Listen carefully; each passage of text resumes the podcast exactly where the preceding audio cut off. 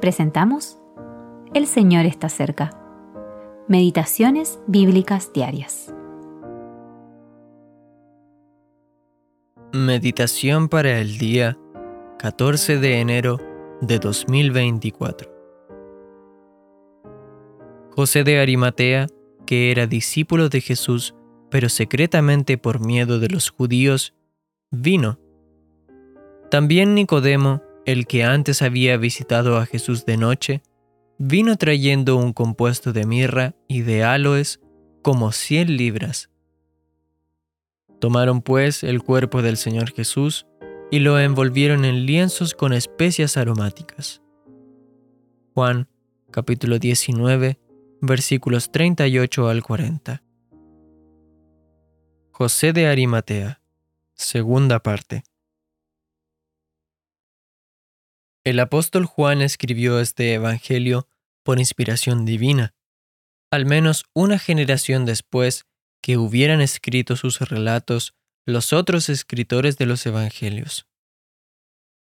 En su relato, él nos revela que José de Arimatea era discípulo de Jesús, aunque en secreto por miedo a los judíos. Evidentemente sus compatriotas no habían descubierto el aprecio que José tenía por Jesús. En su bondad, Dios mantuvo oculta esta información hasta años después de la muerte de José. Por otro lado, la narrativa resalta su valentía al acudir a Pilato para pedirle el cuerpo de Jesús.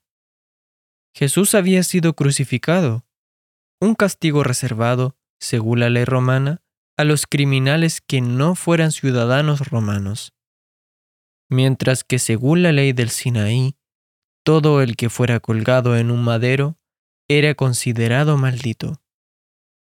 Sin embargo, fue en este momento que José, aquel prominente y adinerado miembro del Sanedrín judío, tomó abiertamente la posición de alguien que amaba y honraba a Jesús sin importarle lo que otros pudieran pensar. Qué tremendo ejemplo vemos también a Nicodemo, quien también se posicionó valientemente del lado del Señor Jesús. Este fue el que se acercó a Jesús de noche y que después se pronunció en contra de condenarlo sin escuchar lo que tenía que decir.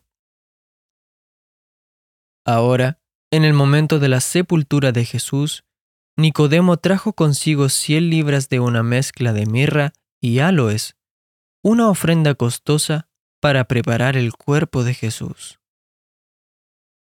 Además, ambos hicieron esto sin preocuparse por el hecho de que manipular un cadáver era, según la ley, profanar la tierra, y sin importarles que la fiesta estaba a punto de comenzar.